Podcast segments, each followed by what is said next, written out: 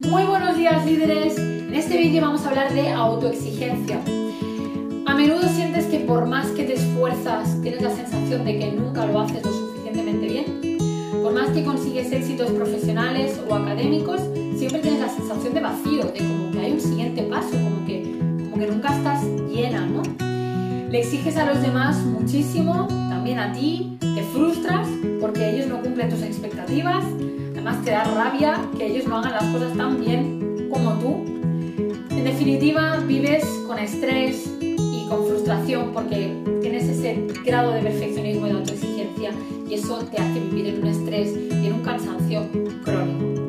Hola, soy Sara, autora del Susurro de la Vida, un manual práctico para creer en ti, vencer tus miedos y encontrar tu camino. Y como bien sabes, mi propósito es democratizar gestión emocional y en especial la sanación de heridas emocionales. ¿no?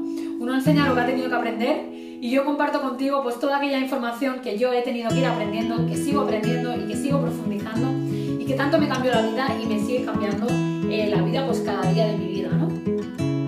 En este vídeo pues quiero compartirte eh, que no hay nada bueno ni nada malo, simplemente es lo que nos ha tocado vivir.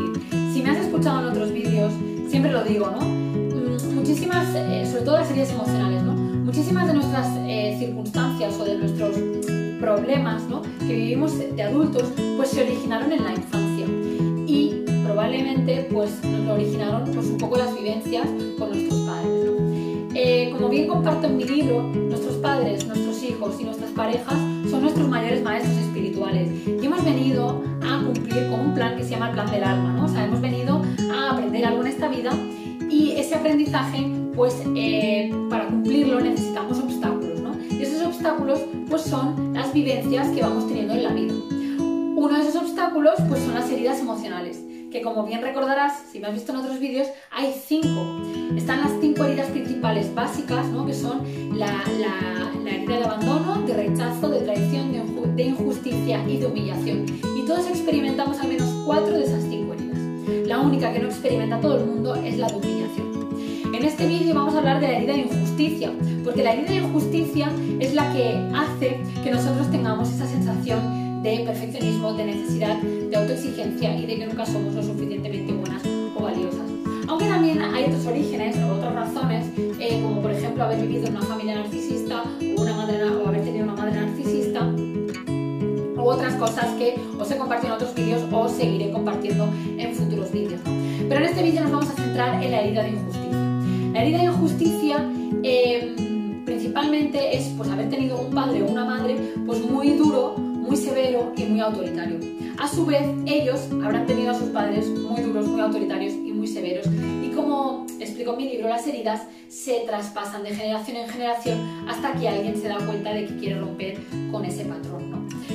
La herida de injusticia pues, fue la que debimos experimentar nosotros si es que somos eh, muy autoexigentes y lo que interiorizamos, el mensaje que interiorizamos es que no somos lo suficientemente buenas por ser nosotras, sino por lo que hacemos. Es decir, yo interiorizo que no soy lo suficientemente buena eh, por ser simplemente yo, sino por lo que hago. Es decir, eh, tengo que cumplir las expectativas pues, de sacar muy buenas notas, de sacar siempre excelentes, de ser la mejor o la número uno en el deporte, de portarme bien, de ser guapa o de estar delgada o de que no lo que sea lo que sea que nos transmitirán nuestros padres, ¿no? O sea, hay de todo, desde, pues eso, que te hayan exigido eh, o te hayan dicho, pues adelgaza, eh, yo que sé, así no te va a querer nadie, o yo que sé, o las notas, ¿no? Que no cumplieras esas expectativas, o que no fueras lo suficientemente buena de cara a la galería, o educada, o que no estudiaras la carrera que ellos habrían escogido, ¿no? O, o querrían que escogieras, o que no tuvieras el novio que querían, etcétera, etcétera. ¿vale? hay 100.000 cosas, ¿vale? No vamos a entrar ahí porque cada uno pues tiene sus vivencias, ¿no? Pero en definitiva se interiorizó ese mensaje. ¿Qué pasó para interiorizar ese mensaje, más allá de las vivencias? Pues dos cosas. Una, se nos negó eh, la oportunidad de expresarnos, ¿vale? y de ser nosotras mismas, ¿vale? Es decir, pues si tú cuando ibas a expresar algo te decían, pues no, porque esto es lo que hay, lo que digo yo y punto, y como vives bajo mi techo, pues aquí se hace lo que diga yo y punto, ¿no? O necesitabas o expresabas algo y a lo mejor te decían incluso pues que era tu culpa, eh, bueno, o no le hacían caso o pasaban de ti cuando a lo mejor para ti era importante, ¿no?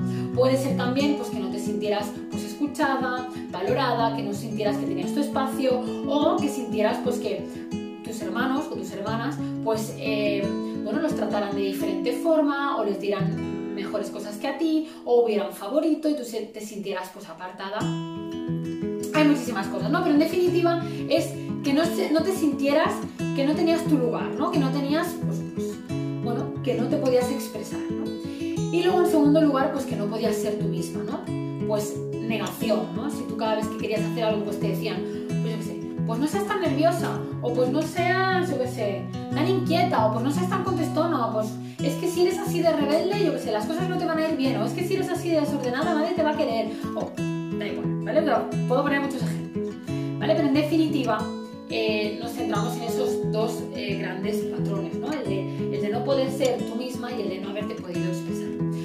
Todo eso ha hecho pues que de adultos nos exijamos muchísimo eh, que seamos personas pues rígidas, con muchos dolores de cervicales, que no nos permitamos fallar, eh, personas muy disciplinadas, eh, muy autoexigentes, pero que no saben disfrutar de la vida ni del momento presente, personas que sienten que no es lo suficientemente nada, nunca, a pesar de ponerse metas muy altas y conseguirlas. Son personas también que les cuesta muchísimo parar, que no saben desconectar, que se desconectan de sus emociones, o sea, personas que normalmente suelen huir, escapar de las emociones, eh, les da miedo o no saben expresarlas. Bueno, es que en su infancia se ha habido el patrón de intento decir algo y me lo cortan, ¿no? Me lo prohíben, pues al final interiorizo que, que ¿para qué lo voy a decir? ¿no? Entonces trago, trago, trago. Entonces, ¿qué hago? Me desconecto, ¿no? Son personas que viven en el deber eh, y que puede pues, que tengan adicción al trabajo, ¿no?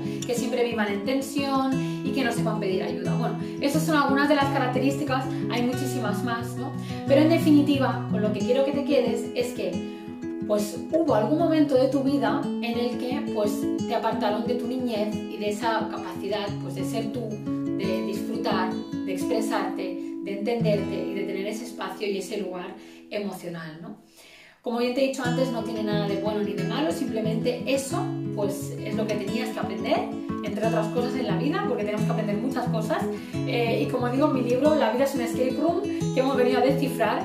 Y cuanto antes lo averigüemos, pues antes eh, nos liberaremos de ese sufrimiento, porque si no vamos descifrando el escape room, nos vamos dando de leches ahí en la habitación sin poder salir, sin encontrar el código, y, eso no, solo nos genera sufrimiento. ¿no? Así que en definitiva, necesitamos volver a trabajar con esa parte de ser pues, pues niñas, ¿no? Otra vez, de divertirnos, de ser flexibles, de, de, aprender a reírnos, de aprender a jugar, de vivir con alegría, con disfrute, ¿no? Y también pues de permitirnos pues el derecho a equivocarnos, ¿no? A que no pasa nada si te equivocas, ¿no? Y las cosas no salen pues como tú quieres o a la primera. Así que bueno, espero que hayas tomado conciencia. Si te has sentido identificada en alguna de las situaciones que te he compartido, déjame un comentario, compárteme pues, qué te ha hecho reflexionar este vídeo, si te ha gustado, que me ayudarás también a llegar a otras personas y así también pues podré mm, conocerte un poco eh, y contestarte y responderte. Y nada, eh, espero que hayas tomado conciencia, que te des cuenta de que no te pasa nada raro, que no pasa nada, que bueno, pues que te ha tocado vivir y aprender eso. Y en el próximo vídeo, en las 5 claves para trabajar la autoexigencia, te voy a contar cómo puedes llevar a la práctica, ¿vale? 5 acciones de forma práctica para que puedas trabajar en esa autoexigencia y puedas empezar a cambiar pues esa sensación de nerviosismo por más paz, ¿no? esa sensación de vacío por plenitud y aprender a no exigirte tanto y a no pues, castigarte tanto y a disfrutar y a vivir la vida pues que, hemos venido a eso, ¿no? A vivir sobre todo el momento presente y aquello que nos ha tocado vivir aceptándolo, ¿no? Porque no nos podemos resistir porque si nos resistimos, peor. Bueno, espero que te haya gustado mucho este vídeo, te mando un abrazo enorme, un besito, gracias por estar ahí y nada, nos vemos en próximos vídeos.